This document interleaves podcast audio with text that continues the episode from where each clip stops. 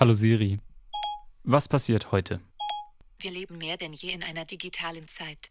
Über Skype ist heute Eva zugeschaltet. Sie ist Sängerin der Band Handrets und hat viel zu sagen. Touren, Alben und die Liebe zur Natur und dem Wald. Darum geht es heute bei Ich und mein Beben GBR. Okay, wir sind heute wieder nicht im Wohnzimmer, wir sind wieder im, also im Arbeitszimmer, weil sonst nehmen wir immer im Wohnzimmer auf. Und ähm, haben heute wieder einen, einen Gast zu, zu Gast, sagt man, wir haben einen Gast bei uns. ähm, und zwar die Eva von Hundreds. Und ähm, wir sind zusammengeschaltet heute über äh, Skype. Tatsächlich. Richtig, ja.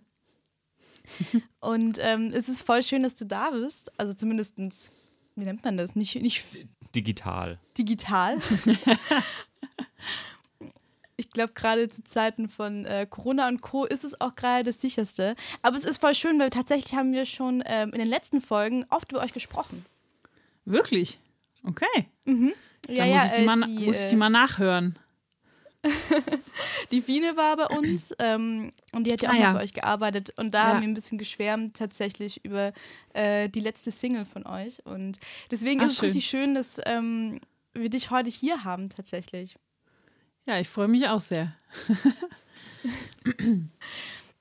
Wo bist du denn gerade? Erzähl mal, damit ähm, alle Hörer jetzt gerade sich vorstellen können, ähm, wo du gerade sitzt.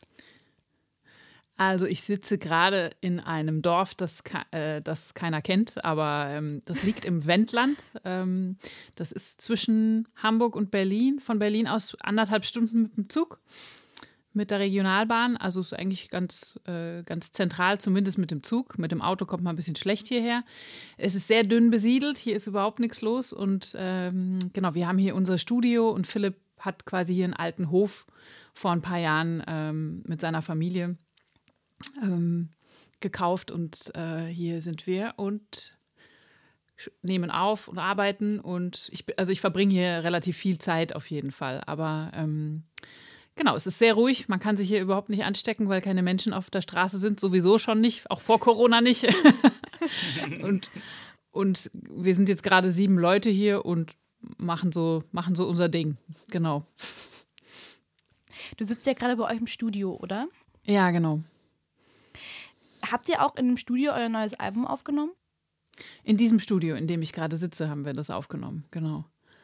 Ja. Ah, spannend. Ich finde es immer ganz, ganz interessant, weil ich war jetzt auch schon mal in ein paar Studios drin und ich finde, jedes Studio hat auch so ein bisschen seinen eigenen Vibe. Mhm. Also ja, auf, je entweder auf jeden Fall. So zu, komplett zusammengeschustert und ich glaube, bei euch war es immer so, ähm, nicht auf dem Land, aber so in einer Kleinstadt. Und dann war ich vor kurzem aber in Berlin in einem, das war dann so, da hingen dann die Goldenen an der Wand. Und es, also ich finde immer, dass so ein Studio auch immer super spannend ist. Und ich glaube, dass das auch immer so ein bisschen beeinflusst, auch wie das Album wird oder die Musik, die dort aufgenommen wird. Ja, mit Sicherheit, das stimmt. Vielleicht, das, da müsste man mal drüber nachdenken, weil wir unsere Alben natürlich auch an verschiedenen Orten aufgenommen haben, wie das den Sound beeinflusst hat oder die, die wie wir geschrieben haben. Kann natürlich auch sein, dass man die Architektur mithört. Also zumindest ja. die Atmosphäre, glaube ich. Die also, Atmosphäre, kann ich mir ja. vorstellen. Ich glaube ja. auch, die, also tatsächlich ein Freund von mir und äh, seine Band, die haben sogar, also die sind so weit gegangen, dass sie gesagt haben, wir gehen pro Song in das Studio, das zum Song passt. Also quasi, der hat zum Beispiel auch okay. bewusst, das war, war ganz weird, der hat auch bewusst dann zum Beispiel alle Vocals sind bei ihm im Zimmer aufgenommen, nachts um drei oder vier. So, es gibt keinen Vocal Take, der irgendwie in einem Studio gemacht wurde oder der mal tagsüber gemacht wurde oder so, weil er gesagt hat, ich brauche diesen Vibe von meinem Zimmer nachts um drei und hat dann einfach immer nachts, also hat sich wirklich einen Wecker gestellt auf 2.30 Uhr, aufgestanden, kurz einen Kaffee rein und dann Vocals machen. So, und äh, der, der eine Song musste unbedingt äh, in Berlin in diesem einen Studio gemacht werden und der Song muss unbedingt in Österreich in dem Studio gemacht werden und so. Also die sind da echt so richtig, okay, ich muss diesen Vibe aufsagen und äh, aufsaugen und ich kann nur, ich kann, keine Ahnung, Drums kann ich nur im Weltraumstudio in München machen. So. Das äh, okay. fand, ich, fand ich irgendwie eine spannende Herangehensweise. Ist, das, ist dieses Album schon draußen? Das Album ist draußen, ja. Okay, ja, musst du, mir, draußen, musst du mir mal sagen, was das ist. Das würde, würde, würde ich mal unter den Gesichtspunkten mehr anhören. Interessant. Also nachts muss, um drei, muss ich dir mal, wenn man mich weg... mal rüber, rüberschicken, ja. Ja, kriege ich keinen Ton raus, auf jeden Fall. Ich glaube, ich werde auch ganz schlecht. Das ist so ein bisschen wie bei der Mitternachtsformel, wo immer alle sagen, wenn man dich nachts weckt, dann musst du es können. Und ich glaube, das, Ich habe das auch immer für ein Gerücht gehalten, ein sehr, sehr großes, weil ich glaube, selbst wenn man mich nachts wecken würde, wenn ich geschlafen habe, wüsste ich die mit. Also ich wüsste es mittlerweile gar nicht mehr, aber auch zu der Zeit hätte ich es, glaube ich, nicht gewusst. ja, ich habe es noch nie ausprobiert, aber ich habe tatsächlich auch schon mal nachts um drei in einem dunklen Flur was eingesungen wegen der Stimmung. Bei unserem ersten Album habe ich das mal gemacht. Aber ansonsten äh, nehme ich tatsächlich Gesänge auch viel zu Hause bei mir im Schlafzimmer auf und schicke die Philipp äh, rüber, also hierher, wenn ich jetzt nicht, nicht gerade hier in, im, im, im, auf dem Hof bin, sondern in, in Würzburg, wo ich wohne. Genau. Es ist ja auch ganz spannend. Es ist, es ist jetzt ja euer viertes Album, was jetzt, also so wenn, ja. wenn der Podcast draußen ist, ist euer Album auch schon draußen. Also ja, am, stimmt. am Freitag, ähm, 27. Oder? Bin ich? Genau. 27.3. Genau, kommt euer neues Album raus und es ist das vierte Album jetzt. Ja. Wie ist es denn, das vierte Album zu machen? Weil, also du hast ja gerade gesagt, beim ersten Album habt ihr jetzt, äh, hast du damals die Vocals im, im dunklen Flur aufgenommen. Gab es jetzt beim vierten Album schon was, sowas wie eine Routine oder dass man sagt, okay, man, man weiß schon, wie es alles funktioniert und es ist gar nicht mehr, also man ist routinierter in der Arbeit zum Beispiel? Ja, definitiv ist man da routinierter. Das wäre auch schlimm, wenn nicht. Also, das wär, würde, würde mich sehr an uns zweifeln lassen. ähm, was bei dem Album jetzt interessant ist, eigentlich so in der Geschichte, wir haben ja jetzt drei Jahre sozusagen dafür gebraucht, dreieinhalb, bis es released wurde.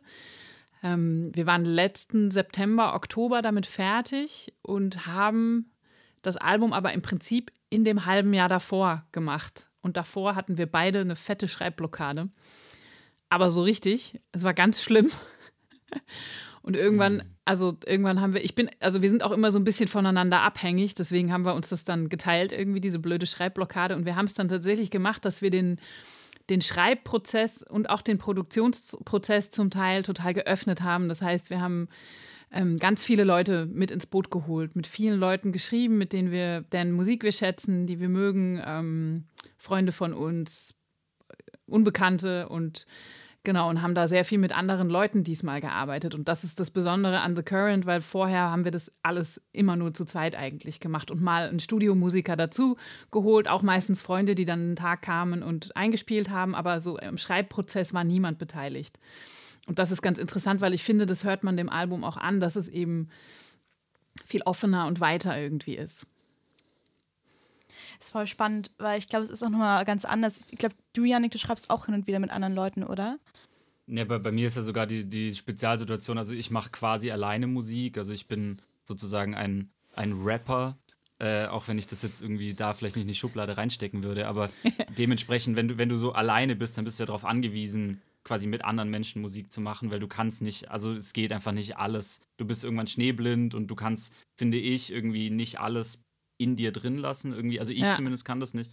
Und das heißt, ich bin sogar noch viel weiter darauf angewiesen. Also ich schreibe ja wirklich mit vielen verschiedenen Menschen zusammen. Ja. Also so, bei mir gibt es immer so zwei, drei Leute, mit denen ich immer schreibe und mit denen ich auch weiß, dass es, dass es läuft und dass es vibet und dass sie verstanden haben, was ich will und so. Ja. Ähm, aber ich schreibe, ich habe ich hab ganz viele eher so Blind, Blind Date Sessions quasi. Okay. So, äh, du triffst dich mit, äh, mit irgendeinem Produzenten, wo du nur den Namen kennst, äh, in irgendeinem kleinen Studio und äh, schreibst dann irgendwie acht Stunden einen Song zusammen. Ähm, so was gerade weniger geworden ist, aber was ich viel gemacht habe. Ich weiß nicht, ob, ob, ihr, ob ihr sowas auch mal, auch mal also, durch habt, so dieses also Songwriting-Camp-mäßig. Ja, das haben, wir, das haben wir auch einmal gemacht. Das war aber nichts für uns.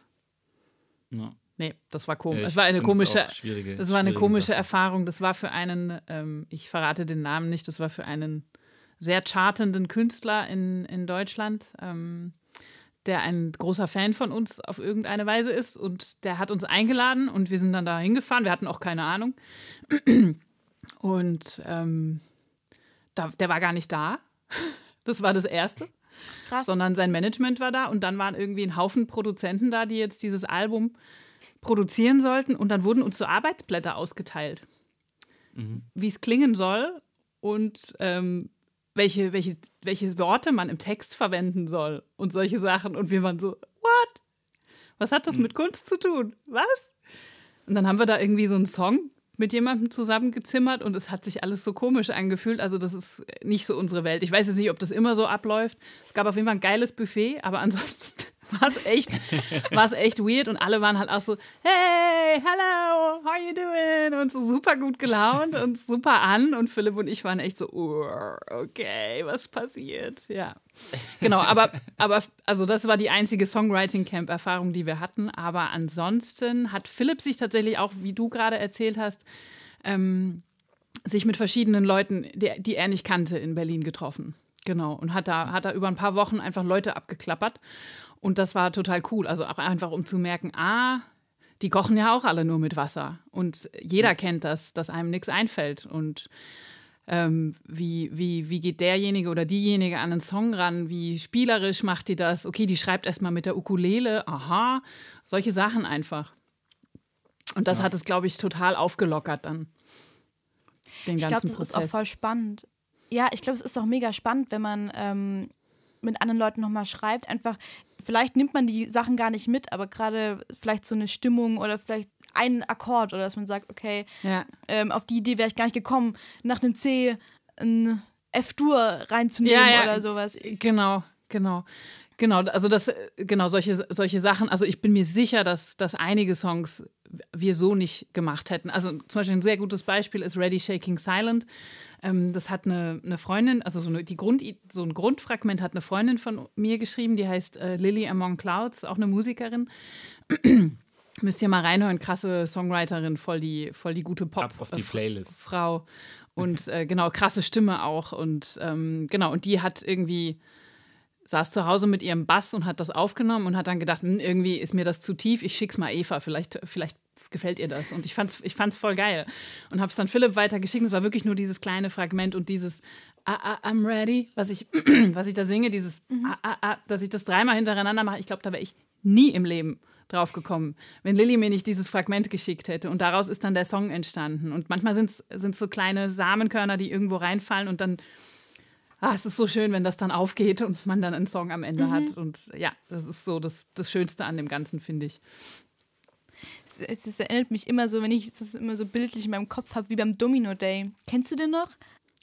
Domino Day. So ein, es war immer so ein Tag, wo ganz viele Leute Dominosteine aufgestellt haben und dann ah, hat, glaube ich, der ARD oder so das, das ähm, immer ins Fernsehen übertragen. Und immer so dieses, dieser eine kleine Stein, der angestoßen worden ist und dann kommt nachher Die so ein. Halle zum Einsturz bringt. ja, und dann ja. gibt es halt nachher so ein, so ein Bild und du bist halt super überrascht, wenn du nie damit gerechnet hättest, dass dieser eine kleine Stein so viel ähm, anstoßen kann. Ja, glaub, stimmt. Das, das ist ein schönes Bild. ja.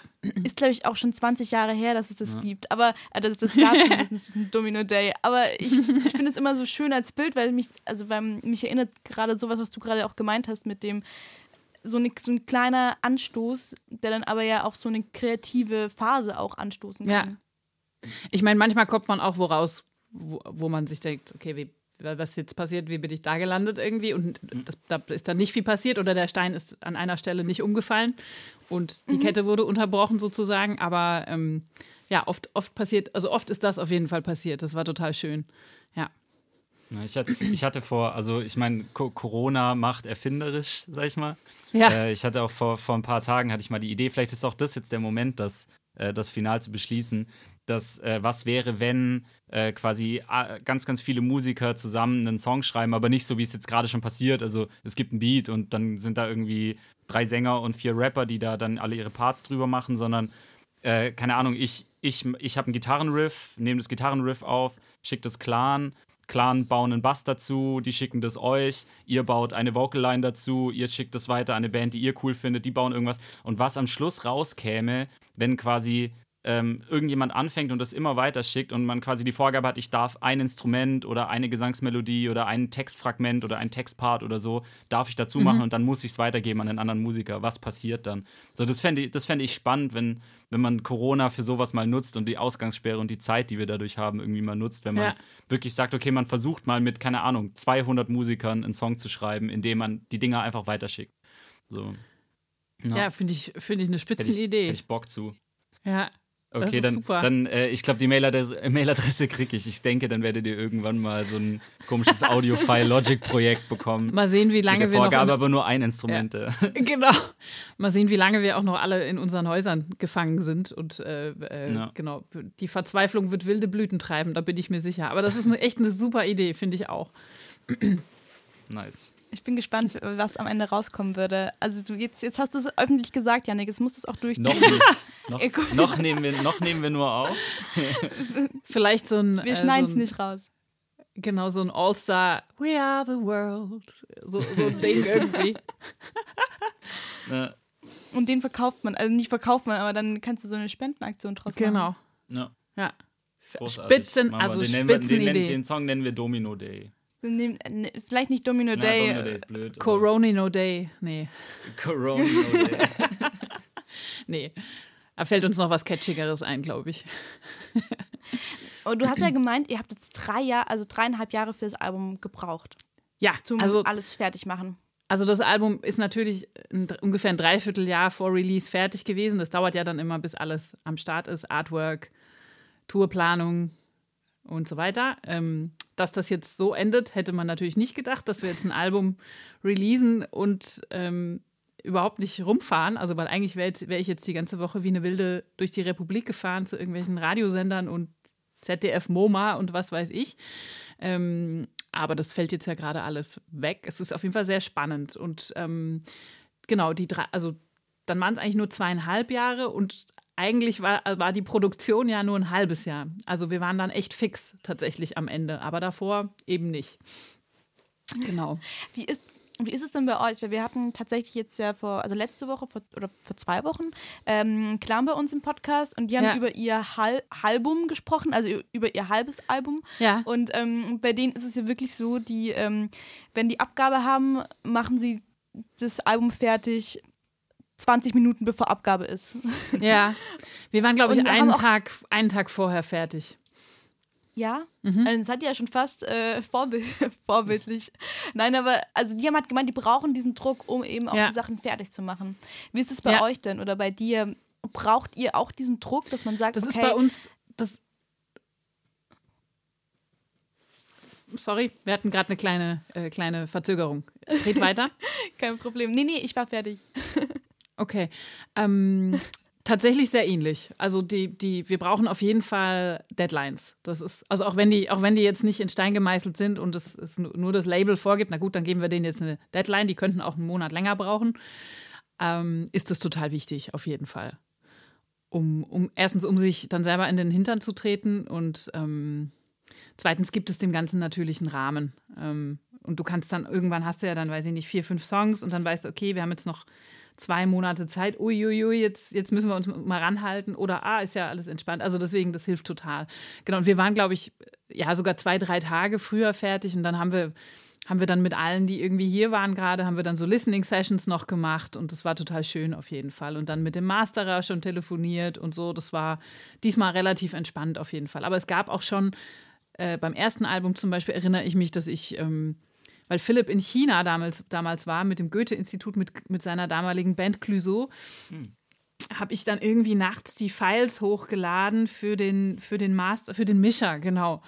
Und irgendwie irgendwie bis morgens um sechs saß ich, saß ich vorm Rechner und habe äh, Spuren rausgebounced, Spuren hochgeladen. Dann hat es nicht geklappt, dann wieder. Also das gibt es auch auf jeden Fall. Aber wir sind, wie gesagt, ja auch ein bisschen routinierter und ordentlicher auch geworden, ähm, dass es jetzt besser klappt. Und das Album heißt ja The Current. The Current, richtig? ja. Current. Cu- Ich habe ein bisschen mit ein paar, mit ein paar englischen Wörtern habe ich richtig Probleme. Und ich finde The Cu- Cur Current. Nee, so wie The Curry, Current. so wie Curry. Current. Ah, oh, Current. Okay. Ja.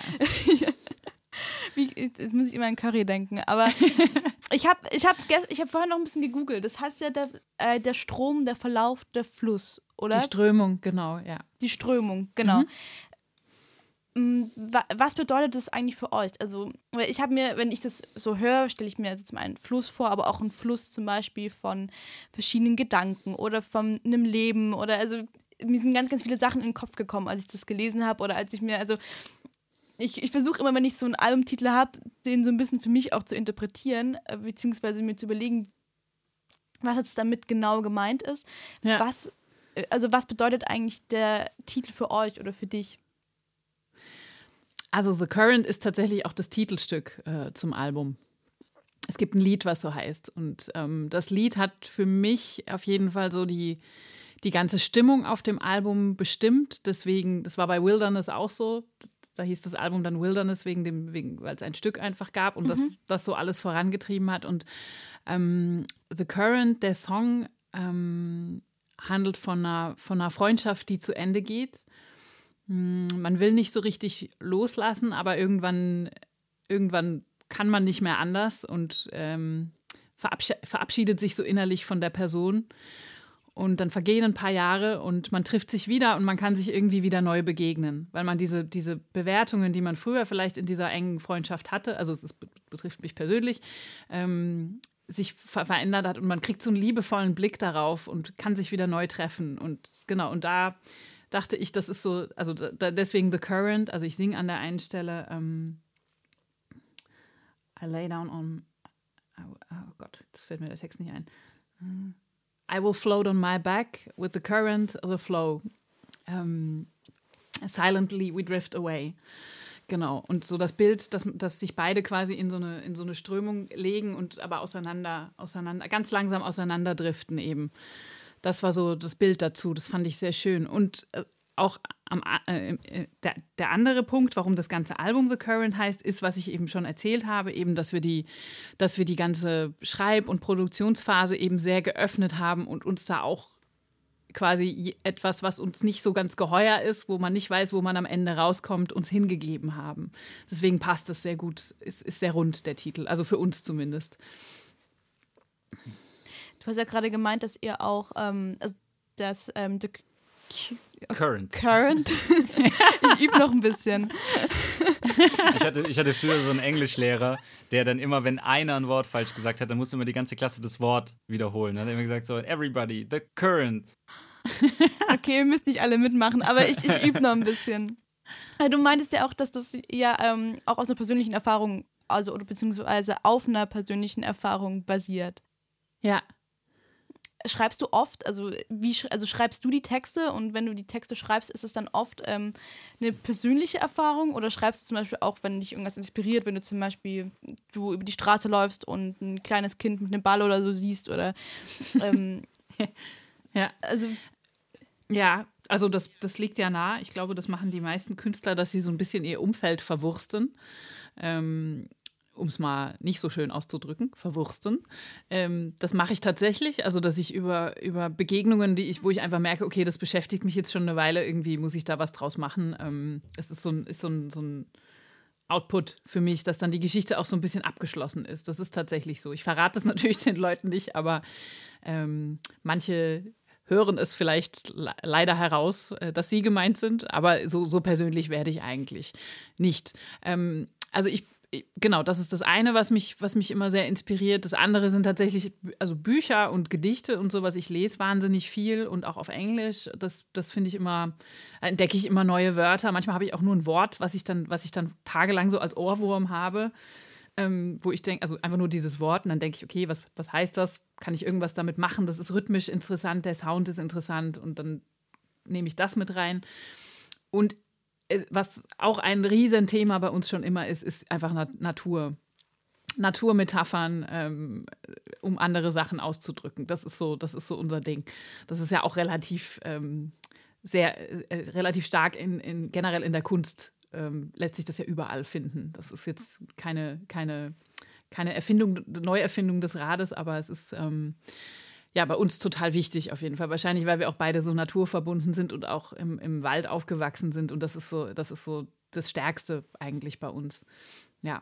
Und ja, tatsächlich, ich schreibe die Texte, aber ich spiele immer so Ping-Pong mit Philipp. Also er, er schickt mir äh, Melodiefragmente hin und her, ich singe was drüber, dann schicke ich ihm einen Teil vom Text, dann sagt er, das klingt doof, dann mache mach, mach ich was Neues. Also wir wir, wir teilen uns das schon, aber so thematisch gebe ich, also den Inhalt gebe ich quasi vor. Das ist schon so. Ich habe zwei Fragen, die mir sofort in den Kopf gekommen sind.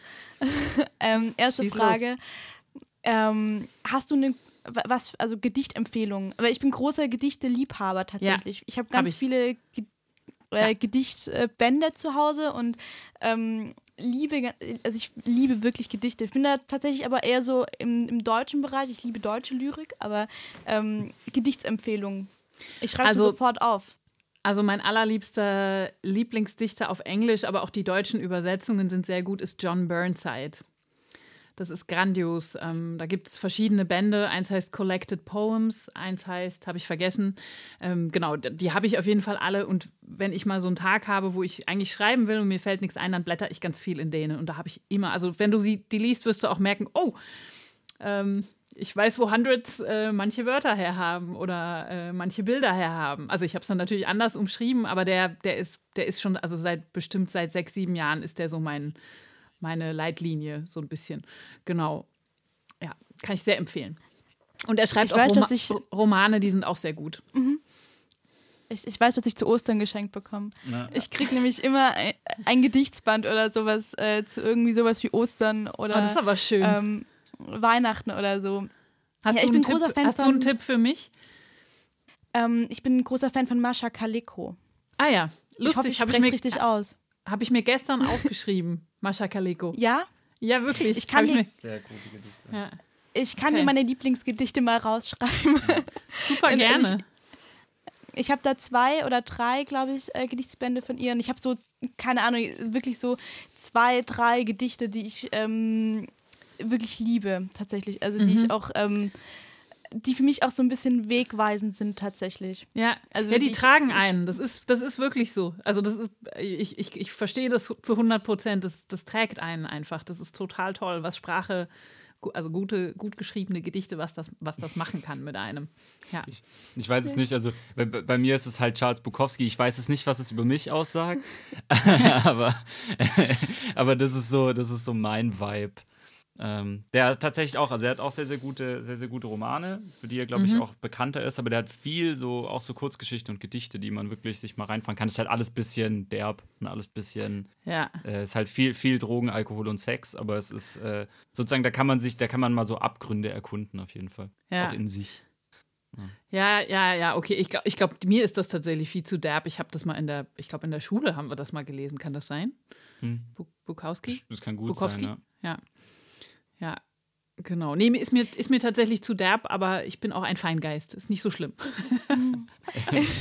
ich mag auch äh, Hilde Domin sehr gerne tatsächlich. Ja, das ist auch toll. Einen. Ja. Und Hildegard, oh, wie heißt die denn nochmal? Muss ich mal nochmal rausschreiben, wie die, wie, wie. Ich habe einen noch von Hildegard. Hildegard. Ich, ich weiß den Nachnamen gerade nicht, aber ähm, ja, großer Fan. Ich werde mir auch, ähm, wie gesagt, dieses Buch wünschen zu, Macht das. zu Ostern. Es gibt es gibt's auch ähm, quasi eine Seite Englisch und auf der anderen Seite steht es dann auf Deutsch übersetzt. Oh, das, das, ist, ist cool. Und dann kannst du es direkt ja. quasi, quasi vergleichen. Das ist total. Also die Übersetzungen sind wirklich gut, kann ich echt empfehlen. Ich mega, bin leider nicht zu Hause vor meinem Bücherregal, deswegen kann ich es dir jetzt nicht zeigen, aber ähm, genau, ich, ich kann es dir dann mal schicken, wenn, wenn ich irgendwann mal wieder zu Hause sein sollte. Mal gucken. Mega, mega gerne tatsächlich. Ich gucke aber mal auf, ich glaube, ähm, hier auch in dem Fall kann man ja auch gut jetzt mal die ganzen lokalen, ähm, vielleicht wünsche ich mir auch kein äh, Buch zu Ostern, sondern einen Gutschein für eine Buchhandlung in Berlin und dann kaufe ich nach der Corona-Zeit mir dieses Buch irgendwo in einem Buchhandel, weil da gerade bei sowas kann man ganz gut auch ähm, den stationären Handel ähm, supporten. Ja. ja, auf jeden Fall. Die sind, die sind auch gerade total. Äh, äh, schl schlimm dran. Ich versuche nicht genau, zu fluchen. Also, genau, also als kleiner Tipp, ich glaube, das mache ich jetzt auch. Ich, Janik, ich wünsche mir nicht den Gedichtsband, sondern einen Gutschein. Schreib's, genau, Janik schreibt schon auf, das ist gut. ähm,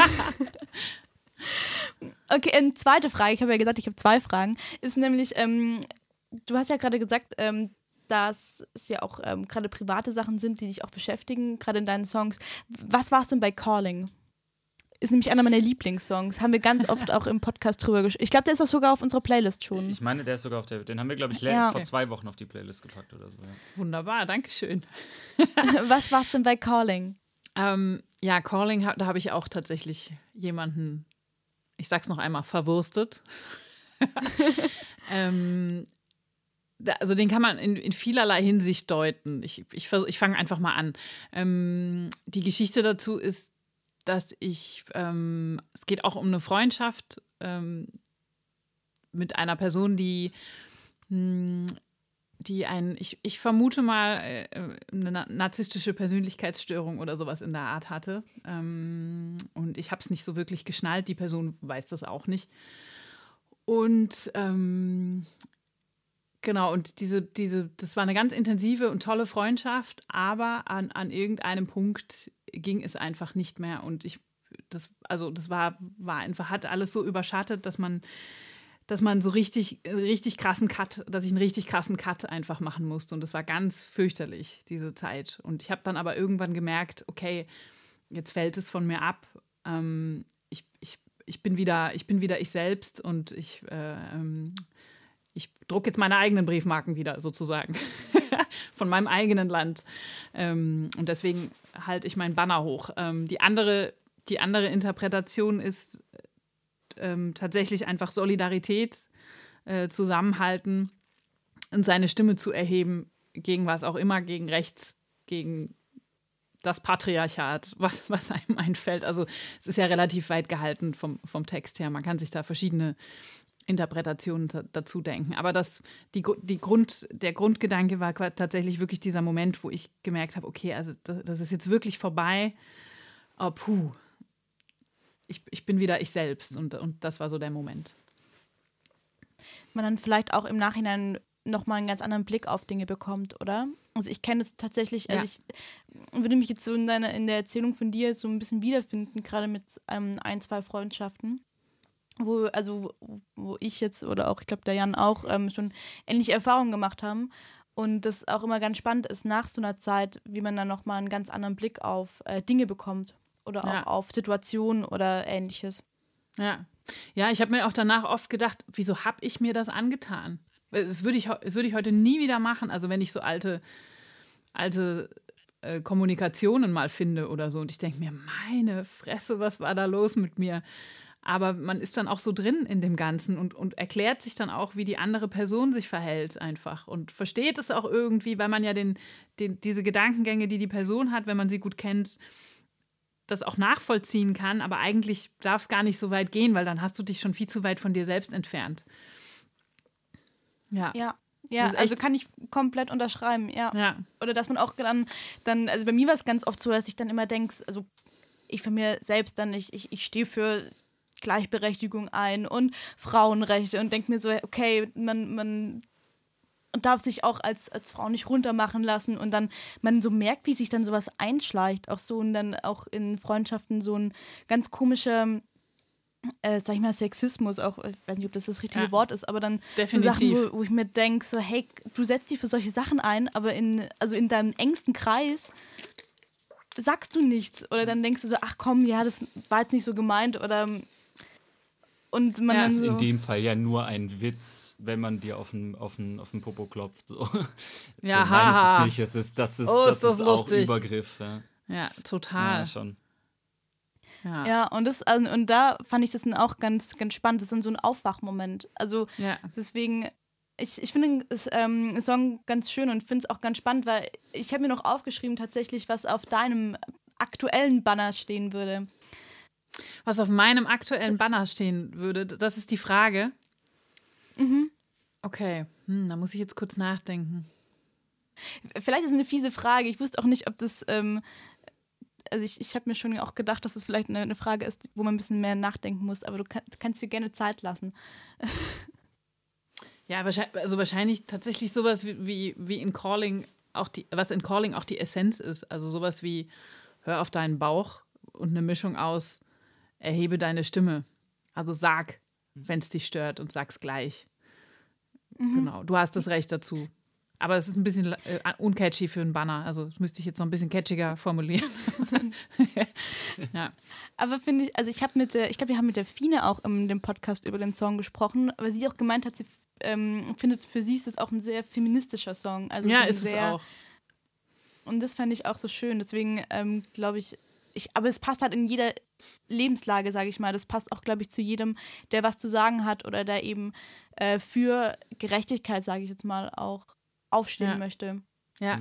ja also das finde ich, das, das mag ich tatsächlich auch an, an Songs und das mag ich auch an dem Song so sehr, wenn du quasi schon, eine, du hast quasi einen Künstler wie dich jetzt, die, die wirklich was erlebt hat und die sich in einem Song damit auseinandersetzt, aber das so verpackt, dass es für Fremde, sag ich mal, für Außenstehende in dem Moment ja nur ein Denkanstoß ist. Also Genau. nur, nur die Möglichkeit, sich sozusagen mit dem Blickwinkel eines anderen, mit dem eigenen Thema auseinanderzusetzen. Und dabei bleibt dann ja der Song quasi unkonkret, aber Ja. positiv unkonkret. Also positiv, dass ich mich ja mit, mit, also ich den Song heranziehen kann, um sozusagen mich aufgehoben zu fühlen oder um mich bestärkt zu fühlen, motiviert zu fühlen. Ähm, aber du damit ja sozusagen was verarbeitest. Und das finde ich dann immer schön, dass so ein, Ja. so ein Song quasi jedem, jedem dienen kann, sag ich mal. Ja, ja, ja, ich meine, das ist auch die, die pureste Definition von Kunst, was du gerade gesagt hast. Also ja zum Beispiel, wenn du an diese ähm, Kunstaktion von der äh, Abramovic, Abramovic, Abramo, nee, so hieß die nicht, Abramov, mir fällt der Name gerade nicht ein, die hat, das ist so eine ganz krasse Performance-Frau, die hat das, glaube ich, in Berlin gemacht, das habt ihr bestimmt gehört, dass sie irgendwie ein paar Tage oder ein paar Wochen in so einem Raum saß und sich Leute ihr gegenübersetzen konnten und ihr in die Augen schauen können, konnten. Mir fällt der Name leider gerade wirklich nicht ein, verflucht. Ähm, und die Leute haben reihenweise angefangen zu weinen und, und ganz krass zu reagieren auf ihre Präsenz einfach. Und sie saß wirklich einfach nur so da und hat gerade geguckt und hat den Leuten in die Augen geschaut. Und ich glaube, das ist, also das ist, das ist genau das, also was auch ein guter Song macht oder, oder ein gutes, gutes Gemälde, also gut, ne? also was einen eben anspricht. Dass, dass, du, dass du aus dir selber schöpfst, dann auch in dem Moment aufgrund des Einflusses von außen. Und das ist, das ist Kunst einfach. Also man kennt es ja, wenn man in einer, in einer Ausstellung war, die einem gefallen hat oder so, wie, wie inspirierend das ist und wie toll das ist. Und deswegen machen wir das ja auch alle. Voll spannend gerade. Also für, für mich das gerade auch, also auch was du gesagt hast, Yannick, das ist für mich auch so ein, stimmt eigentlich. Es ist, das Besondere an Songs, finde ich, ist immer, wenn man die eigene Möglichkeit hat, also sich selbst im Endeffekt wieder in den Song zu projizieren oder die eigenen Erfahrungen oder den Song für sich selbst zu interpretieren. Ja, genau. Und ich glaube, Ja. und das ist wirklich, wie du gesagt hast, ich glaube, eine ganz große Kunst, sowas auch hinzubekommen. Ja. Weil ich glaube, das ähm, ist gar nicht so einfach. Also, Ja. Nee, Es ist halt, voll. es ist halt bei Popmusik einfach, da gibt es die, die, ne, gibt's ja alles von, von bis von äh, I Raise My Glass bis hin zu irgendwie Björk, wo man, wo man sich wirklich hinsetzen muss, um mitzukommen. Ähm, es ist das Schöne daran, dass du es dir auch aussuchen kannst, wie weit du dich jetzt mit dem Text aus, auseinandersetzt, ob, ne, weil die wenigsten setzen sich, glaube ich, jetzt wirklich hin, sondern nehmen nur, nur, nehmen nur ein Fragment und versuchen dann, also behalten dann das so im Kopf.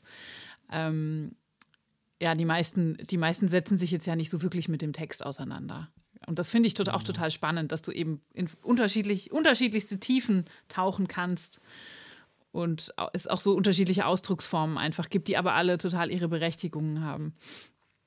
Ja, das ist ja so ein bisschen gerade auch das, sozusagen der Vorwurf dem Album gegenüber. Also sozusagen, ich setze mich hin, produziere quasi ein, ein Stück, ein Werk mit äh, 10 bis 20 Songs, sag ich jetzt mal, ähm, und bringe das Ja. raus als eins, als ein Album, dass in dem Moment in, in Ja. Zeiten wie heute sich dann Leute nicht mehr mit allen Songs auseinandersetzen, sondern die zwei, die man in die Playlist pickt, die, die sozusagen, die werden gehört und der Rest fällt irgendwie weg. Wie ist denn das bei euch? Habt ihr, habt ihr euch bewusst entschieden, also ich, ich will jetzt gar nicht behaupten, dass, dass dieser Trend wirklich so ist, weil ich, bin- also ich bin selber Mensch, ich, ich höre immer noch ganze Alben und setze mich im Ganzen mit einem Album auseinander, mit einem Konzept, aber das ist ja das, was viele sagen, dass das nicht mehr passiert. Ist es eine Entscheidung, die ihr bewusst getroffen habt, dass, dass ihr gesagt habt, nein, wir, wir machen 2020 nach wie vor ein Album, in das wir sozusagen eine Phase unseres Lebens reinstecken oder war das mehr so ähm, quasi, wenn man halt ein Album macht? Ja, ähm, nee, also das, die, die, das ist schon eine bewusste Entscheidung auf jeden Fall. Ähm, vielleicht sind wir da auch altmodisch, aber also wenn ich mir jetzt vorstelle, ich droppe alle drei Wochen irgendeinen Song, und das funktioniert auch bei vielen, vielen Indie-Künstlern auch total gut. Ähm, das ist mir zu wenig. Also das ist mir, das ist mir einfach zu wenig. Ich brauche ich brauch, ich brauch da mehr dahinter. Und natürlich ist es, wenn ich jetzt selber Musik entdecke, ist es so, dass ich erstmal wegen einem Song natürlich das Album entdecke und dann, wenn es mir wirklich gut gefällt, höre ich aber tatsächlich auch einfach das ganze Album und das dann auch wochenlang.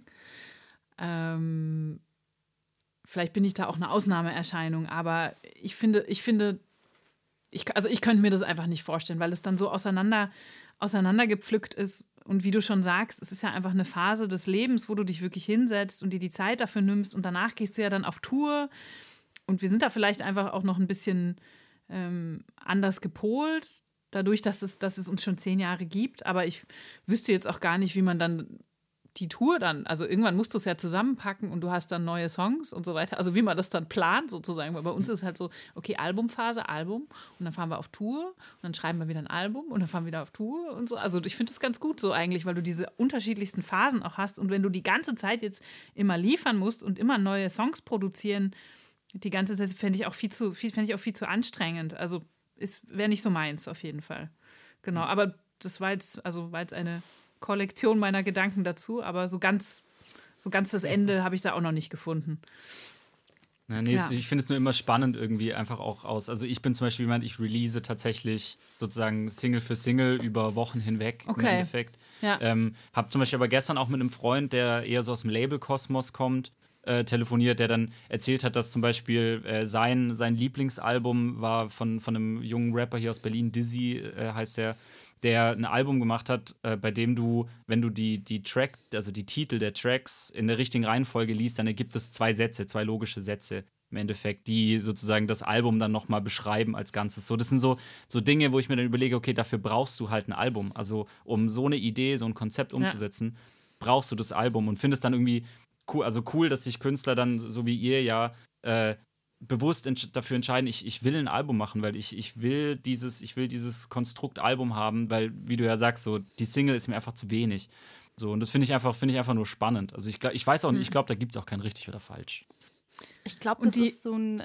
Achso, Entschuldigung. Nee, alles gut. Nee, sag du also, ähm, ich hatte so gerade so ein Bild im Kopf von, ähm, es gibt ja auch verschiedene Arten, zum Beispiel Kunst zu leben. Also ich, ähm, wie, ähm, oh, jetzt fällt mir auch der Name nicht mehr ein. Ähm, aber es gibt ja auch diesen Künstler, ähm, der zum Beispiel Kunst nimmt und sofort wieder zerstört. Oder der ein Bild macht und es dann sofort wieder zerstört. Und ich glaube, dass da. Banksy. Was? Nee, nee, nee. Ähm, und das finde ich, glaube ich, ganz spannend. Ich glaube, es ist immer eine, eine, Art und Weise, wie man, äh, glaube ich, Kunst interpretiert oder lebt. Weil, also ich habe zum Beispiel, wenn ich jetzt an euer Album denke, denke ich an eine wie du auch gerade mit Calling und also so eine Kunstgalerie. Und du machst ja auch, eine Kunstgalerie stellst du ja auch nicht Bild für Bild aus, sondern da hast du eine Galerie, in die du gehst und die dann auch aufeinander basiert. Und dann gibt es vielleicht wiederum aber auch Künstler, die sagen, okay, ich mache eben dieses eine Bild, zerstörst zum Beispiel wieder, was wiederum auch Teil von meiner Kunst ist. Und ich glaube, das ist dann so einfach die Art und Weise, wie man Kunst lebt oder versteht. Ja, auch, auch vielleicht eine, eine ein bisschen eine Generationenfrage, das kann auch sein. Und es ist tatsächlich so, dass die Leute bei uns ähm, auch super viel Vinyl einfach kaufen. Und, ähm, und uns ist, ist halt auch das Gesamtkonzept total wichtig. Also geht das Artwork mit dem, mit dem Titel einher? Ähm, wie sind die Songtitel? Ähm, sind die aufeinander abgestimmt? Ist das, wie ist die Reihenfolge vom Album? Wir machen uns da wochenlang Gedanken drüber, wie die Songs, welche Songs hintereinander kommen versuchen verschiedenste Wege, um das aufeinander aufzubauen. Ah, das ist in, das ist in Asmol, dann muss der Song aber, hm, vielleicht doch nicht, aber thematisch passt das nicht zusammen. Also solche, solche Gedanken stecken dann natürlich auch dahinter, die jetzt nicht für alle total spannend sind, aber ich denke, dass man es eben hört und spürt auch, wenn, wenn in, in so ein Produkt so viel, so viel Liebe und Zeit und, und Arbeit einfach reingesteckt wurde, sozusagen. Natürlich ist es vielleicht in unserer schnelllebigen Zeit jetzt nicht mehr für jeden das Richtige, aber genau, für uns ist es auf jeden Fall immer noch der richtige Weg. Ich kann aber nicht sagen, dass das jetzt für immer so bleibt. Ich weiß es nicht. Klar, weiß man, weiß man nie. Nee, aber ich finde es find auch spannend. Ich denke, es ist auch, also zusätzlich zu einer, ich weiß nicht, ob es unbedingt die Generationenfrage ist, ich glaube, es ist vor allem auch eine Genrefrage. Also zumindest ja. so mein Gefühl. Ich habe so das Gefühl, im Hip-Hop also Künstler ja, im, im Hip-Hop Hip streamen unglaublich gut, verkaufen unglaublich ja. schlecht. So, äh, dann hast du daneben irgendwie, also so, das sind so meine zwei Herzen, hast du daneben irgendwie Hardcore und Metalcore, die streamen geht so, aber verkaufen halt Vinyls an zwei Tagen aus, alle, die sie gepresst haben. So, das, ich habe so manchmal ja. das Gefühl, dass so, dass ganz viel auch Genre da einfach so ein bisschen eine Rolle spielt. Ähm, und klar, also wie, wie sich Leute damit auch auseinandersetzen möchten. Also ich würde mal behaupten, ja. mit, mit Indie-Pop-Musik oder mit, mit, mit so sphärischem, sphärischer Indie-Musik Äh, hast du eher Zuhörerschaft, die sich wirklich mit Songs auseinandersetzen wollen, mit der Musikalität dahinter auseinandersetzen wollen, mit Texten auseinandersetzen wollen. Ich habe das Gefühl, dass so in so einer, zumindest in einem, in einem, in einem Winkel des Hip-Hops, ähm, ganz viele Leute sich nicht so richtig auseinandersetzen wollen jetzt mit Musik. Die wollen es halt hören und konsumieren, so. Und dann ist es auch cool, wenn das, wenn es schnelllebig ist und schnell wieder weg und so. Und mit so einem Album hast du halt Ja. einfach dann äh, quasi das, also ich vergleiche das immer, so ein Album ist so das, so wie so ein Spielfilm, das ist so ein Bollwerk. Ähm, und äh, dieses Single-Ding ist dann mehr so eine YouTube-Serie, wo so jede Woche dann eine neue Episode kommt ähm, und man dann so ein bisschen dranbleiben kann. Ne? Ja, es hat, es hat beides seinen Reiz. Lassen wir es so. Fassen, fassen wir es Ja. so zusammen. Und glaube ich, muss eben auch, ich glaube, wie alles zu- zur Musik passen oder auch zu, zu dem, zum Künstler. Ja. Ja. Ja, das stimmt. Äh, Also ich habe ich hab Bock, ich hab Bock auf das Hundreds-Album, muss ich ganz ehrlich sagen. Ich ich freue mich, ich freu mich auf Freitag. Äh, mal wieder was, wo man sich auseinandersetzen kann damit. So. Ich hatte die Vinyl cool. auch schon in der Hand ähm, und muss sagen, die ist auch sehr, sehr schön geworden. Also ich durfte noch keine mit Ja, nach ich Hause bin- nehmen. Aber Ich bin auch ganz stolz drauf. Das ist echt, äh, hatten wir diesmal so einen tollen ähm, Grafiker. Also mit dem arbeiten wir schon ein paar Jahre zusammen. Der macht immer so Siebdruck-Special Editions für unsere Tour-Poster sozusagen. Da haben wir immer so, weiß nicht, 300 Stück dabei, durch, von Hand nummeriert. Er hat die alle von Hand gesiebdruckt. Und die verkaufen wir dann auf den Konzerten. Er kriegt die Hälfte und den haben wir diesmal einfach gefragt und der hat es hat es tatsächlich alles mit der Hand selber gekratzt, dieses, äh, dieses, diese Strahlen, die man auf dem Cover sieht. Und es ist, der ist, der hat so einen guten Geschmack und der, der, also der versteht unsere Musik und uns auch so gut. Also es, wir haben das Artwork gesehen, das war irgendwie in zwei Tagen fertig. Das ist uns noch nie passiert. Wir waren wirklich so, was? Wie gut ist das? Genau, und dann noch eine weiße Vinyl drin, das ist schon cool. Also wir freuen uns richtig, richtig drauf. ganz blöde Frage, ich weiß gar nicht, ob du die beantworten kannst, aber weißt du, auf was er das gekratzt hat? Mm, Nein. Also er hat es mir 100 pro geschrieben, wie, wie er das genau gemacht hat. Ich könnte jetzt in meinen E-Mails nachlesen. Soll ich es machen? Kein Problem. Also, äh, wie du magst, ich habe ne, ich, ich hab das ähm, früher nämlich auch gerne gemacht und es kommt immer ja drauf an, ähm, ob du das auf. Es gibt ja diese, ähm, oh, jetzt, jetzt fallen mir heute fallen mir ganz. Ja, Linoleumplatten gibt es ja, mit denen man dann wiederum druckt oder man kann Ja. es ja auch auf, ähm, wie nennt man das? Nicht, nicht, nicht Glas, aber sowas ähnliches wie Glas. Ich weiß nur, also bei uns gab es mal so Ja, einen ich kurzen, glaube- äh, so so einen Speckstein-Hype. Das bei uns. Ja, ich glaube. Speckstein. Also Speckstein war es nicht. also ich. Es war entweder das eine oder das andere, Bele. Ich, ich glaube, Linoleum war es aber nicht. Warte mal. Das mochte ich nämlich Also ich- auch ganz arg, das auf Das Glas ist zu kratzen. halt, finde ich. Ja, total. Ich bin Aber halt auch, Speckstein ich ist halt, auch super. Ich liebe Speck. Ja? Bei uns gab es wirklich so, bei uns im Kaff, äh, aus dem ich halt komme, oder was heißt Kaff, also es ist immer noch irgendwie dann trotzdem so ein 30.000 Einwohner äh, Kleinstadt, sag ich mal. Aber irgendwie hat sich das bei mir im Freundeskreis dann so angebahnt, dass wirklich so ein richtiger Speckstein-Hype losging. So sehr, dass quasi die komplette, die, der komplette Freundeskreis aus, keine Ahnung, 30 Jungs oder so, äh, haben, also wir haben es wirklich geschafft, dass es im Obi keinen Speckstein mehr gab, weil einfach der Reihe nach die ganzen Jungs in diesen Obi reingelaufen sind, um sich Speckstein und so Pfeilen und so zu kaufen, weil wir halt alle an diesen Specksteinen rum, rumgefeilt haben, äh, bis es keinen richtigen Speckstein mehr gab. Dann gab es nur noch sowas wie Speckstein, der aber viel härter war. Und dann haben wir alle das gekauft und haben halt dann für, die, für diese Figuren, die wir da gemacht haben oder für gerade so Druckdinger, haben wir dann halt einfach statt zwei Tagen haben wir so fünf Tage gebraucht, weil der Speckstein viel härter war. Das war so ein Ist Sommer, war nur geil. Speckstein kratzen. Ja. Ist das geil? Das ist ja der Knaller. Wie alt warst du da? Boah, wie alt war ich da? Zwölf oder so. Ich glaube, ich glaube elf, zwölf muss ich da gewesen sein. So relativ, relativ jung, aber so an der Schwelle zu einem, zu einem Jugendlichen. So, Okay. äh, na, und dann haben wir, Ey, haben, wir da, haben wir da Speckstein gehypt. Ja, ich glaube, heutige ähm, Kinder in dem Alter, die, ich weiß nicht, ob die mit ihren, ihren Freunden sich mit sowas beschäftigen. Ich finde es auf jeden Fall total cool. Mhm. Weniger, glaube Also ich. er hat, er hat nur geschrieben, alle sind in Originalgröße gekratzt und am Rechner koloriert, aber er hat nicht geschrieben, wie er es gekratzt hat. Und ich habe auch nicht nachgefragt. Aber ich kann das für dich auf jeden Fall herausfinden, kein Problem. also ich möchte jetzt keine, keine Umstände machen, aber ich fand es nur spannend, weil ich gerade, also ich, ich mag das nämlich auch voll gerne. Ich mag diese, ähm, auch die, also all- allgemein auch diese ähm, Linoleumplatten. Mag das auch gerne. Ich finde, man kann da Ja, so schöne Sachen das draus toll. machen. Und ähm, ich finde Drucken auch, also ich finde diese Drucktechniken allgemein mega spannend und ich habe da immer sehr viel Ja. Spaß dran gehabt, tatsächlich. Ja, ja, das ist toll, auf jeden Fall. Ja, er hat, es, hat da einen Beruf draus gemacht. Er macht für alle möglichen äh, die Tourposter, so für Tokotonik und Nada Surf und solche Sachen. Also das ist, das ist echt ein Business mittlerweile geworden, dass die Leute sich auch so, solche speziellen Tourposter noch dazu kaufen. Die sind echt schön. Ja, Das ist richtig cool. Ja, aber auch, auch geil, dass, dass in dem Moment dann ja so ein, so ein Handwerk weiterlebt. Finde ich so Ja. in so einer Zeit, in der ganz viele Handwerker ja einfach sterben, sowas wie Bildhauer oder, keine Ahnung, es gibt ja so viele Handwerksberufe, die einfach so zugrunde gehen, dass dann so quasi Drucker, was es ja ist, äh, nachher äh, in dem Moment so, so eine neue Nische finden kann, um einfach zu bestehen, finde ich halt geil. Finde ich einfach mega Ja. geil. Ja, halt eher in die künstlerische Richtung gezogen, genau. Ja. Ich habe mir noch ein Thema aufgeschrieben und zwar ähm, ist es äh, die Elbphilharmonie. Da habt ihr ja gespielt ja. vor, Ja, oh, das muss ich mir nachdenken, ich glaube, es war was Anfang Januar. am 12., genau. Ja, sehr schade. Ja. Gar nicht so, gar nicht so schlecht. ähm, wie war das denn für euch? Also, ähm, ich, ich weiß, ich, ein, ein Freund von mir war ja auch dort und ähm, ich habe so ein bisschen auch die ganze, ähm, also alles drumherum auch so ein bisschen miterlebt, weil Mhm. ähm, ich ja mit eurem Label im Büro sitze und Ja. mega spannend. Also, es war ja auch ein, ein richtig großes Ding. Und da habe ich mich gef gefragt, wie so ein Tag Ja, abläuft, was, was da für Gedanken in, in, in einem Kopf abgehen und ähm, wie das für dich war, vor allem auch.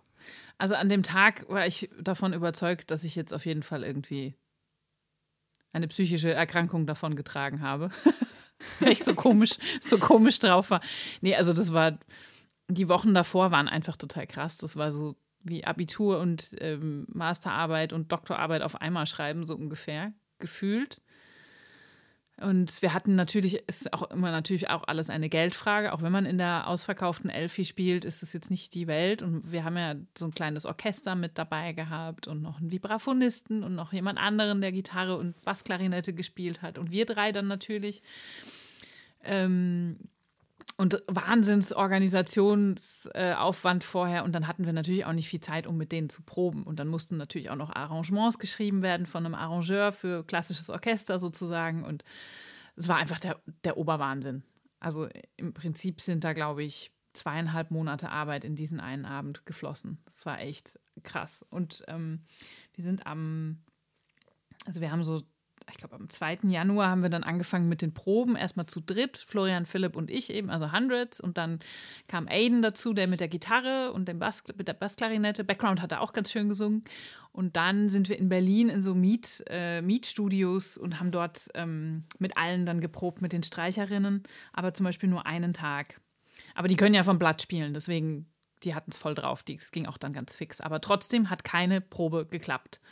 Von vorne bis hinten. Also es war nicht so, dass man sich dachte, okay, es ist safe, der Laden wird laufen. Und das war so krass einfach. Und dann sind wir, hatten wir am Tag vor, der, vor dem Auftritt, hatten wir noch einen Tag frei. Das war auch ganz gut. Dann bin ich irgendwie nochmal spazieren gegangen. Aber da, also ich war auf jeden Fall total komisch, komisch unterwegs in der Zeit, einfach wegen der ganzen Anspannung. Und dann kam der Tag und wir hatten vormittags noch einen Fernsehtermin im Wald irgendwie in Hamburg, sind wir mit denen noch durch, durchs Unterholz gekrochen mit dem NDR. Und dann waren wir mittags in der Elfi und ich wurde ganz ruhig. Und ich, also so richtig ruhig. Und ich bin überhaupt kein ruhiger Mensch. Also ich, also wirklich nicht. Aber ich wurde so ganz, also als hätte ich jetzt irgendwie zwei Monate in so einem Schweigekloster verbracht. So ruhig wurde ich. Und dann dachte ich mir so, das ist jetzt nicht gut, das kenne ich nicht von mir. Aber ich glaube, das war dann tatsächlich ganz gut. Also mein, mein System hat quasi runtergefahren, weil es nicht mehr konnte.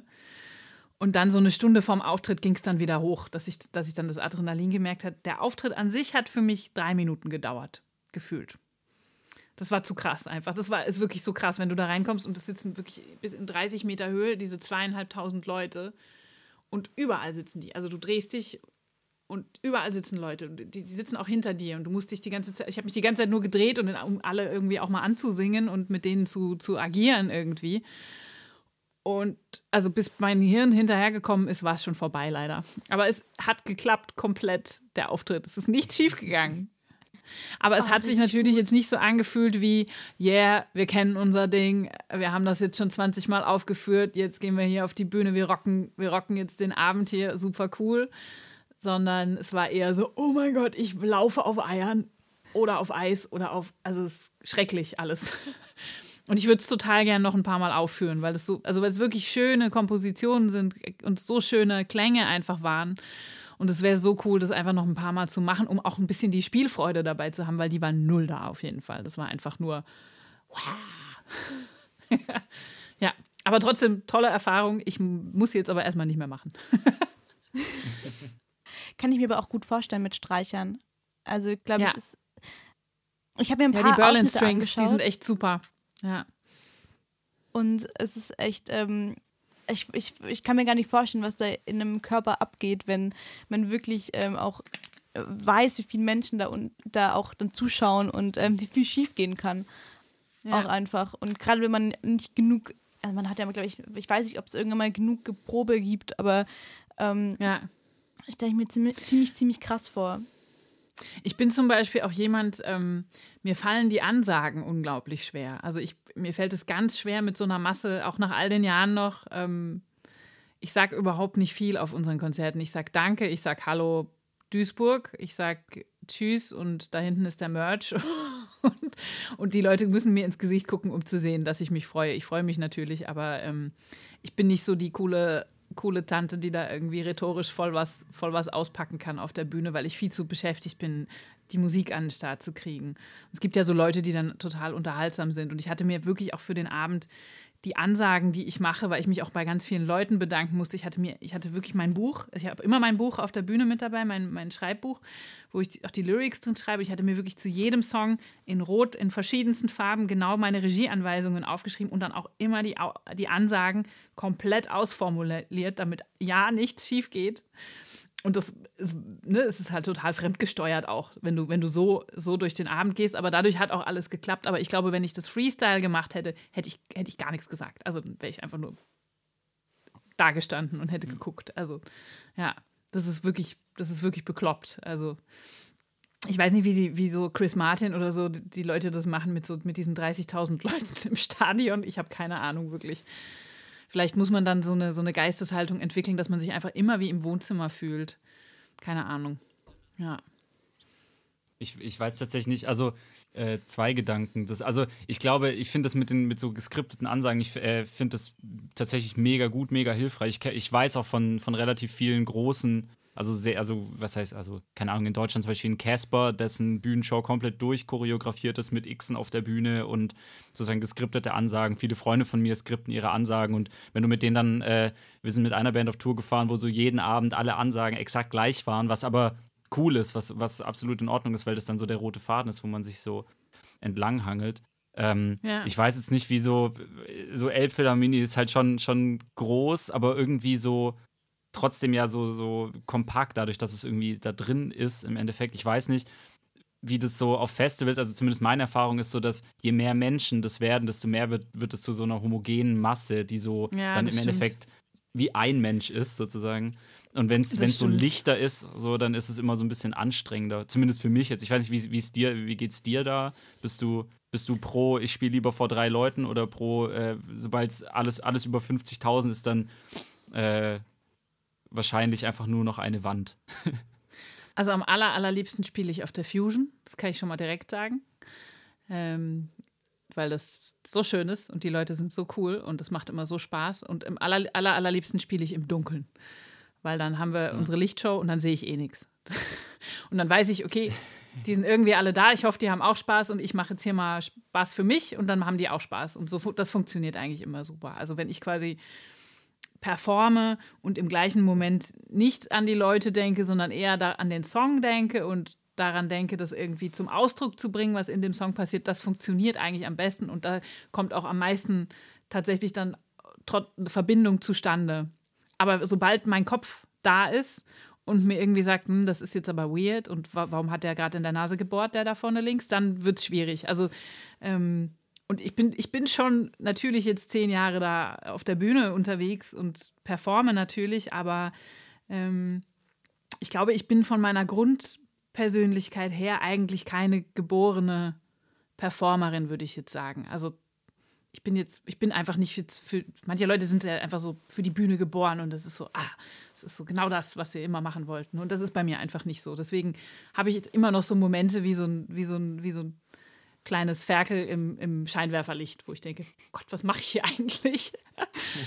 und ich glaube aber, dass das auch tatsächlich einen Teil, einen Teil des Ganzen ausmacht, weil ähm, die Leute das natürlich auch merken, dass ich jetzt nicht die abgebrühte krasse Tante da oben bin, sondern auch nur, auch nur irgendwie eine aufgeregte Frau, die versucht, äh, die Töne gerade rauszukriegen.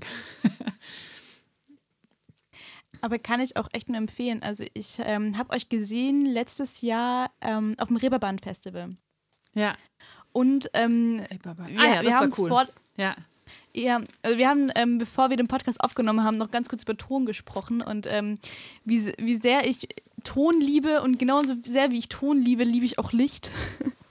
und ich fand wirklich, ich habe ähm, ich habe echt also ich, ich habe viele Konzerte in meinem Leben schon gesehen und mich hat das Konzert wirklich beeindruckt, einfach wegen dem Licht, weil das einfach so schön alles komponiert war. Licht, Ton. Ja.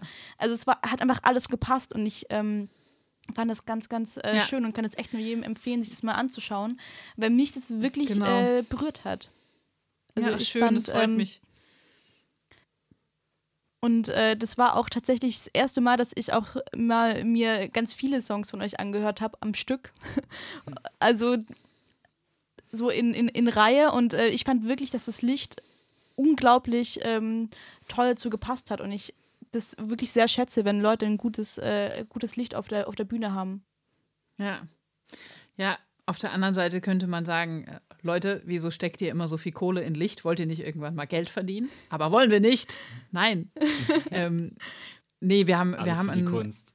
Ja, ist wirklich so. Also das, die Lichtshow ist, ist von Anfang an bei uns ein ganz zentrales Element. Auch die Visuals und so weiter und auch der Ton. Das, wir hatten von Stunde eins hatten wir immer jemanden am FOH sitzen, immer einen Lichtmann dabei oder Lichtfrau dabei.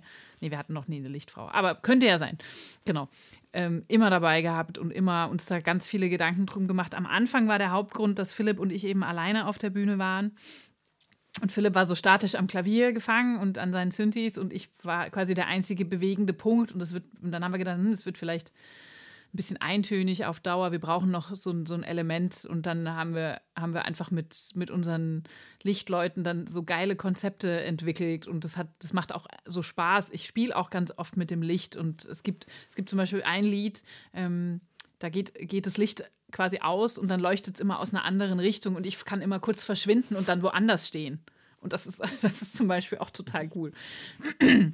Und diesmal haben wir uns auch für die nächste Tour, haben wir jetzt schon angefangen, haben wir uns ein super geiles Lichtkonzept überlegt.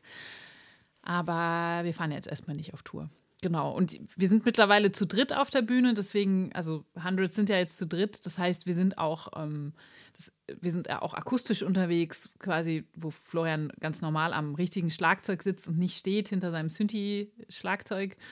Und ähm, Philipp, Philipp hat noch einen, noch einen Rhodes mit auf der Bühne und so weiter. Und das funktioniert aber auch wunderbar. Also ohne die Lichtshow und ohne das ganze Gedöns. Und das ist quasi unser Techno-Set, was du gesehen hast.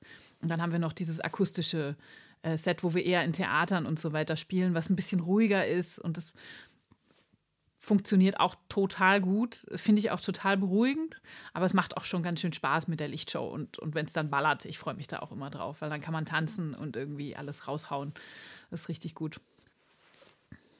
Finde ich eben auch gerade, also ich, ich, ich sage nämlich immer, ähm, man, muss, man muss die Lichttechniker und die ähm, Menschen am Ton auch mehr Ja. äh, beachten oder mehr Ja. Beachtung schenken, weil ich das immer ähm, so schade finde, weil ich habe auch ein paar äh, Tontechniker als Freunde und ich denke mir immer jedes Mal, wenn die verkacken würden, wäre das, also die, die sind so ein bisschen nicht, nicht federführend, aber ich denke mir das ganz oft, wenn ich ähm, auf Konzerten war und dann die Leute gesagt haben danach, ähm, die jetzt, sag ich mal, nicht den, den Blick hinter die Kulissen haben, so ja, Künstler XY war heute richtig kacke. Und dann sage ich immer, nee, nee, nee, warte, der Künstler war nicht kacke, der Ton war kacke. Und ja. ähm, man ganz oft das eben, also man, man gar nicht, also sich gar nicht oft bewusst ist, wie viel Arbeit da eben auch gerade im Ton steckt und wie Ja. viel ähm, Das stimmt. Anerkennung eigentlich so ein guter Ton oder auch so ein gutes Licht haben muss, weil ganz viele auch gesagt haben dann, oh, die Show war mega. Und ich immer sage, warte mal kurz, das Licht war mega. So, also, also es ist echt. Ja, ja, ich, ich weiß, finde, was du das, meinst. Ja. Dass das so zwei Komponenten sind, die, ähm, die unglaublich wichtig sind und äh, die man, glaube ich, manchmal gar nicht so im, im also gerade, sag ich mal, als Konsument gar nicht so im Hinterkopf hat, dass das eben auch ähm, für einen selbst ein Konzert rund macht. Ja, definitiv, das stimmt. Das, das stimmt. Sind halt, aber sind halt irgendwie die, die, also ich finde, es sind halt irgendwie zusätzliche Bandmitglieder, blöd gesagt. Also ich finde ja. tatsächlich, also nicht ganz so extrem, aber um, um das mal überspitzt darzustellen, ich finde das gefühlt, oder wir, wir haben selber, also wir so in unserem Bandkonstrukt haben immer gesagt, gefühlt ist es, wenn du, wenn du einen, dein FOH, also wenn du keinen FOH mitnimmst, dann ist es halt so, wie wenn bei jedem Konzert ein anderer Gitarrist, äh, ein fremder Gitarrist an der Gitarre steht und äh, die Songs spielt und der kann das dann technisch vom Blatt vielleicht schon, aber es, also es ist halt einfach, es vibet halt nicht. So. Ja. Das wäre auch mal eine interessante Konzertreihe. Jedes Mal einen anderen Gitarristen, das finde ich total witzig. ähm, Nee, aber da habt ihr total recht auf jeden Fall. Es ist natürlich so ein bisschen Nerdwissen, also weil jetzt nicht jeder Konzertgänger sich mit solchen Konzertgängerinnen sich mit solchen Sachen beschäftigt, was total logisch ist. Mu müssen sie auch nicht, finde ich. Ähm, aber da habt ihr total recht. Und bei uns ist es auch wirklich so, dass die, dass die Crew ähm, total, total wichtig ist und wir die auch versuchen, dementsprechend gut zu bezahlen und ähm, den, denen auch denen auch ihren Raum zu lassen und uns bei denen auch auf der Bühne zu bedanken und so weiter, dass es, dass es total wichtig ist, dass, dass das auch im, bei den Leuten ein bisschen ankommt. Ah, okay, ich hab, das waren jetzt hier nicht nur Hundreds und wir haben heimlich noch den Sound von der Bühne ausgemacht, sondern hier, hier ist einfach, gehört einfach noch mehr dazu. Ja. Du, du meintest ja auch gerade, dass die äh, Tour äh, jetzt leider nicht stattfindet, aber die wird verschoben, oder? Genau, auf August. Ähm, mal gucken, was bis dahin ist. Also ich, man kann es ja einfach nicht sagen, was, was jetzt so passiert ja. und wie, wie lange wir uns in dem Zustand gerade befinden. Ich finde es auf jeden Fall total schlimm auf der einen Seite. Es ist für uns finanziell natürlich auch gerade total desaströs. Ähm, aber auf der anderen Seite, so gesamtgesellschaftlich betrachtet, muss ich sagen, ich, ich finde es ein total spannendes Experiment, was das jetzt mit uns allen machen wird wenn wir gezwungen sind, monatelang zu Hause zu bleiben und die Füße stillzuhalten, also was das für Blüten treiben wird und dass wir, dass wir nicht, dass wir nicht so viel konsumieren können, ne? Und dass, dass diese ganzen Sachen, die, die vielleicht auch schlecht sind, gerade einfach nicht passieren können. Und ja, ich bin, also ich bin wirklich sehr gespannt. Also ich glaube, das ist wirklich jetzt so eine Zäsur in unserer Geschichte. Mal gucken. Ja. Ich bin auch gespannt und hoffe tatsächlich auch, dass ähm, das lang, also langwierige äh, Veränderungen mit sich bringt. Also gerade ja, was auch. zum Beispiel, also ich habe viele Freunde, die auch im, sag ich mal, Gesundheitsbereich arbeiten als Krankenschwestern, Ärzte und ähm, gerade für Krankenschwestern oder was die Bezahlung angeht oder Altenpfleger oder dass man vielleicht auch da nochmal, also Sachen einfach durchdenkt. Ja, ja, dass man einfach nochmal auch sich überlegt, dass vielleicht auch die Bezahlung dann angemessen sein muss für das, was ja. im Endeffekt ähm, diese Jobs bewirken. Und zwar halt einfach, dass, mhm. dass man eine Sicherheit hat in solchen Zeiten. Ja. Ja, ja, genau. Das hat Frau Merkel ja auch letzte Woche gesagt, dass ihr den Laden am Laufen haltet, die Kassiererinnen ja. und Kassierer und so weiter. Ja, das ist echt mhm. krass, dass diese ganzen total prekär beschäftigten, bezahlten Amazon-Boten, was weiß ich, diese ganzen Leute, dass die jetzt einfach gerade die Helden sind. Und das finde ich auch total super. Also ich hoffe, dass, genau, was du gesagt hast, ich hoffe, dass sich das auch auswirken wird, dass es da ein Umdenken gibt. Genau, und in Italien ist es ja so, dass das Pflegesystem total, total kaputt gespart war. Und das, so weit sind wir ja zum Glück noch nicht, aber ähm, dass da trotzdem ein paar Schritte in die andere Richtung wieder eingeleitet werden, das wäre wichtig. Ne? Ist ja auch alles pri privatisiert und so, das ist übel. Ja. ja. Gen generell, dass das vielleicht nach der ganzen Geschichte einfach so plump, plump wie das klingt, das Gute überwiegt. So, dass, ja. keine Ahnung, durch, durch so viele ausgefallene Flüge, äh, dass die Umwelt einfach ein bisschen äh, sich regenerieren konnte, zumindest ein Stück weit. Dass, also generell durch wenig, weniger Autos, weniger Flugzeuge, weniger Emissionen, dass äh, vielleicht wirklich Leute in solchen Berufen anders gewertschätzt werden, auch finanziell, auch äh, anders aufgefangen werden an der Stelle und so. Also ich bin auch gespannt, was, was in ein paar Monaten noch steht, aber ich bin vor allem gespannt, wie viel sozusagen Phönix aus der Asche mäßig äh, da entstanden ist, äh, dann, wenn, wenn, wenn, wenn Ja. alles vorbei ist. Sag ich mal. Ja. Oder es kommt halt tatsächlich noch die Apokalypse. Warten wir mal ab. Klar. Oder die Mayas hatten recht, wir wissen es nicht. Ja, genau. Ein ganz kleiner Rechenfehler. ganz kleiner. Hoppla. 2012 sollte die Welt eigentlich untergehen, ne? Ja. Aber ähm, ihr macht aber auch die ganzen äh, Livestreams gerade. Also ihr seid jetzt Ja. auch gerade, sag ich mal, ähm, online unterwegs und man kann sich die ganzen Sachen auch bei euch auf dem Profil anschauen. Ähm, habt ihr jetzt auch noch mal was geplant? Gerade, ich meine, wenn die Folge rauskommt, befinden wir uns nach Release des Albums äh, Ja. zum Album. Ähm, nee, also es geht ja, geht ja jetzt auch gerade nicht. Und ich glaube, um, um die komplette Live-Show auf die Bühne zu bringen, auch wenn man es jetzt via Livestream macht und mit Lichtshow und einer richtigen Bühne und so weiter, müssten sich halt auch wieder zu viele Leute in Bewegung setzen. Deswegen, das geht gerade nicht. Also wir versuchen jetzt quasi in unserem Kernhaushalt, der wir gerade sind, ähm, also wir drei einfach dann wahrscheinlich diese Woche und nächste Woche noch ein paar Livestreams zu machen und dann einfach abwarten. Also was anderes bleibt uns jetzt nicht übrig, aber weil sonst die, ist die Ansteckungsgefahr auch zu groß. Also da müssten sich bestimmt, wenn man es jetzt, wenn man es jetzt so richtig professionell aufziehen würde, müssten sich bestimmt zehn Leute in Bewegung setzen und das, das ist gerade zu, zu, ein zu großes Risiko, glaube ich. Ja. Aber was man machen kann, ist immer mal wieder bei euch auf dem Profil bei Instagram vorbeizugucken. Ja, natürlich, auf jeden Fall. Wir brauchen auch viel mehr Follower, wird mir immer wieder gesagt. Also kommt alle, kommt alle auf unser Instagram-Profil und liked uns bitte. Wir haben nämlich auf Facebook Und da- 22.000 Follower und auf Instagram 2.700 oder sowas. Und das geht gar nicht, wurde mir gesagt. Also bitte, bitte. Und da gibt es dann auch immer wieder ähm, Livestreams von euch. Jetzt in den, in den nächsten Wochen. Also man kann das auch nicht ewig Genau. machen, glaube ich, ehrlich gesagt. Nee. Das, ist, das ist was für jetzt, für die, für die, diese akute Zeit und wir haben natürlich auch gerade ein Album zu promoten, aber irgendwann wird es, wird es auch langweilig. Immer die gleiche Perspektive, immer das gleiche Studio und wir haben hier einfach nicht die Möglichkeiten wie sonst und dann läuft sich auch tot, das darf man nicht machen, glaube ich. Aber wir werden noch ein paar machen, solange wir dran Spaß haben und solange wir es selber noch interessant finden. Genau. Ja, Perfekt. Und eben das Album ähm, kaufen. Also jetzt ist es ja schon draußen. Ihr könnt jetzt, ähm, wenn ihr den Podcast zum Beispiel über Spotify hört, könnt ihr jetzt nach dem Podcast sofort drüber gehen ähm, zu Hundreds und das Album runterladen und durchhören und am besten äh, noch eine Vinyl kaufen. okay, Bille, aber du musst jetzt noch einmal das Album anmoderieren, den Namen, weil du es vorhin so schön schon Oh gesagt nein. Das Album The Cu-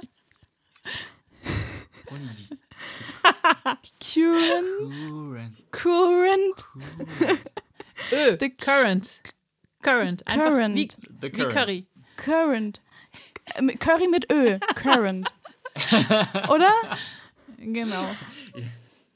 Ja. Also wir, wir, wir üben das. Ich weiß auch schon, wer, wer zu dieser Folge das Intro spricht. Fantastisch. Ähm, nein, aber auf jeden Fall, auf jeden Fall ist es, und wa- was ja auch äh, nächste Woche, wenn diese Folge online ist, immer noch wichtig ist, ist, äh, Künstler zu unterstützen. Und ähm, da ist, da ist gerade einfach, wir brauchen alle nicht lügen, finanzielle Engpässe. Deswegen, äh, es gibt, es gibt einen Online-Shop, es gibt eine Vinyl zu diesem Album. Ähm, so, das kann man, kann man sich kaufen einfach. Und äh, ich finde das, ich finde das tatsächlich ein, äh, finde ich, kann man die sogar nicht nur, sondern sollte man sogar tun.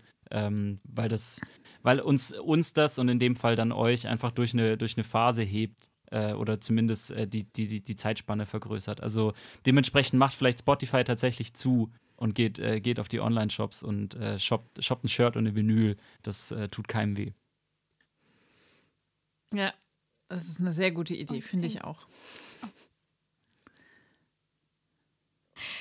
Vielen, vielen lieben Dank, Eva, dass du heute ähm, da, also du warst ja nicht da, aber du, du hast dir Zeit genommen, du hast mit uns ähm, hier geskypt und äh, vielen, vielen Dank. Es war richtig schön. Ich danke euch. Ihr seid auch sehr tolle Gesprächspartner. Ich muss euch auch loben. Dankeschön. ähm, dann würde ich sagen, ähm, hören wir uns bald wieder hier ähm, auf unserem Podcast. Wir veröffentlichen ja gerade öfters mal, also jetzt mehr Podcasts, vor allem in der Zeit jetzt gerade, weil ihr ja auch alle Zeit habt, Podcasts zu hören. Und wir Zeit haben, sie zu machen. Und wir Zeit haben, Podcasts zu machen. Und deswegen ähm, hört gerne bald wieder rein. Wir haben, glaube ich, auch ähm, schon wieder einen richtig spannenden Gast nächstes Mal. Wir wollen aber noch nicht so viel, zu viel verraten, aber ähm, genau. Surprise, surprise. Wird wieder spannend. Und, Ja, cool. Dir, ähm, ich, ich wünsche euch ganz, ganz viel Erfolg äh, mit dem Album. Und wie gesagt, ähm, Dankeschön. ich, ich freue mich drauf, ähm, die Platte bei uns zu Hause dann auch zu hören. Ja, und dann sehen wir uns vielleicht in Berlin bei unserer Show im Huxleys am 1. September. September. Ja. Genau. Machen wir. Schreib's mir in den Kalender. Und schaut genau gerne auch nochmal bei ähm, Hundreds auf allen Kanälen vorbei, weil da sind auch die neuen Tourtermine dann auch ähm, veröffentlicht und dann könnt ihr euch das auch anschauen, dass ihr auch ähm, in den Genuss kommt, das Ganze mal live zu sehen. Ja. Also Tickets kaufen hilft, also wenn ihr jetzt so direkt fragt, Tickets kaufen hilft uns tatsächlich gerade am unmittelbarsten. Das ist, das ist das, was uns gerade hilft, auf jeden Fall. Also, falls noch jemand Bock hat, aufgrund dieses Podcasts zu unseren Shows zu kommen, wir freuen uns. Los, kauft alle Tickets. Okay, genug Werbung, oder? Genug Werbung. Aber danke dir und ähm, eine wunderschöne Woche wünschen wir dir noch. Danke, wünsche ich euch auch.